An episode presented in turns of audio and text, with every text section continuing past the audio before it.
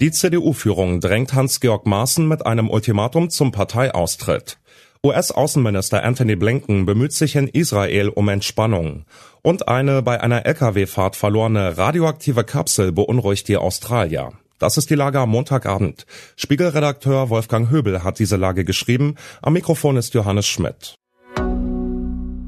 Es ist überfällig, dass sich die CDU von Hans-Georg Maaßen trennt. Nun drängt die Parteiführung, dass er freiwillig geht. Sprachbilder sind grundsätzlich dazu da, die Vorgänge in der Welt begreifbarer zu machen. Manchmal sind sie aber auch ein Mittel der Verharmlosung.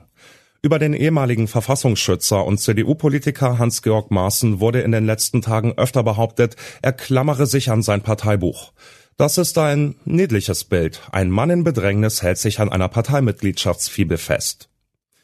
Der ehemalige Verfassungsschutzpräsident Maaßen ist keineswegs das Opfer mangelnder Toleranz, sondern er selbst attackiert das Selbstverständnis vieler Demokratinnen und Demokraten mit intolerantem und ignorantem Gerede. Seit Jahren verstört er seine Partei mit rechtslastigen Verschwörungstheorien.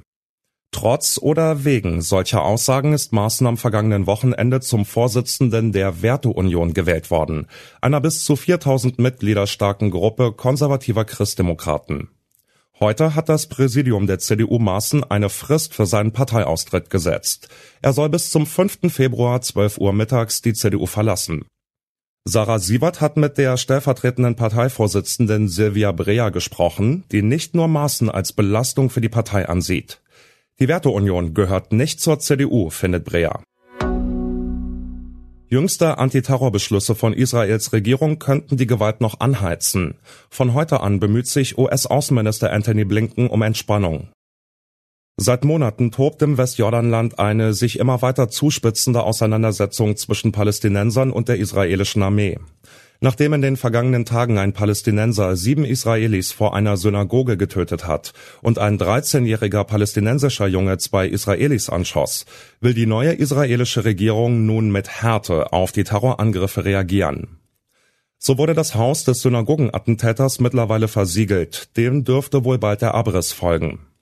Eine Maßnahme, die die israelische Armee allerdings bereits 2005 jenseits aller rechtlichen Fragen für völlig sinnlos hielt, da sie keine abschreckende Wirkung habe, schreibt Spiegelkollege Richard aus Tel Aviv. Israels Premierminister Benjamin Netanyahu wird von den extremen Rechten Itamar Ben-Gvir und Bezalel Smotrich in seiner Regierung zu noch härteren Maßnahmen gedrängt. Heute wird US-Außenminister Anthony Blinken in Jerusalem zu Gesprächen mit Netanyahu erwartet. Morgen will sich Blinken mit Palästinenserpräsident Mahmoud Abbas treffen. Der Amerikaner werde schwer zu tun haben, so mein Kollege Richard, um beide Seiten dazu zu bringen, die Lage irgendwie wieder in den Griff zu bekommen und zu beruhigen. Die Suche nach einer von einem LKW gefallenen radioaktiven Kapsel in Australien ist schwierig und gefährlich. Wer ihr zu nahe kommt, riskiert Verbrennungen. Menschen, die sich Geschichten für Filme und Bücher ausdenken, sollten sich an die Gesetze der Wahrscheinlichkeit halten. Die Wirklichkeit tut das dagegen keineswegs. Vermutlich wird die Story um eine irgendwo auf einer langen Wegstrecke verlorene radioaktive Kapsel, die in Australien die Menschen in Aufregung versetzt, irgendwann verfilmt.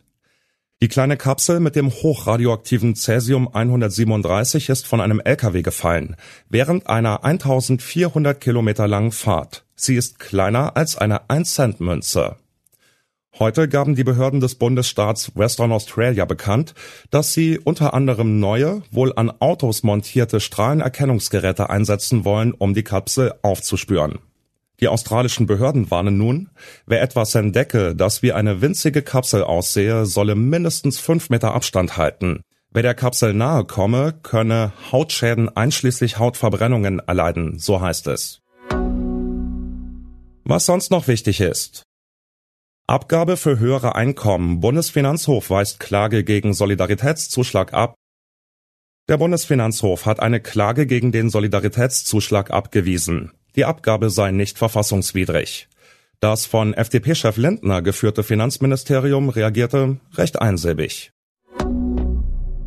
Massenproteste gegen das Regime. Iran will Meinungsfreiheit weiter beschneiden. Seit Monaten gehen in Iran Demonstrantinnen und Demonstranten auf die Straße. Nun plant das Regime wohl ein neues Gesetz. Für unter anderem unprofessionelle Meinungsäußerungen soll es bis zu 15 Jahre Haft geben. Schlosspark Röther. Polizei erwischt mutmaßliche Bärlauchdiebe mit 140 Kilo Beute. Neun Menschen sollen versucht haben, im sächsischen Röther große Mengen Bärlauch zu stehlen. Sie gruben die Pflanzen aus und verpackten sie, doch dann kam die Polizei. Soweit die Lage am Abend. Alle aktuellen Entwicklungen finden Sie auf spiegel.de. Wir melden uns hier wieder morgen früh mit der Lage am Morgen.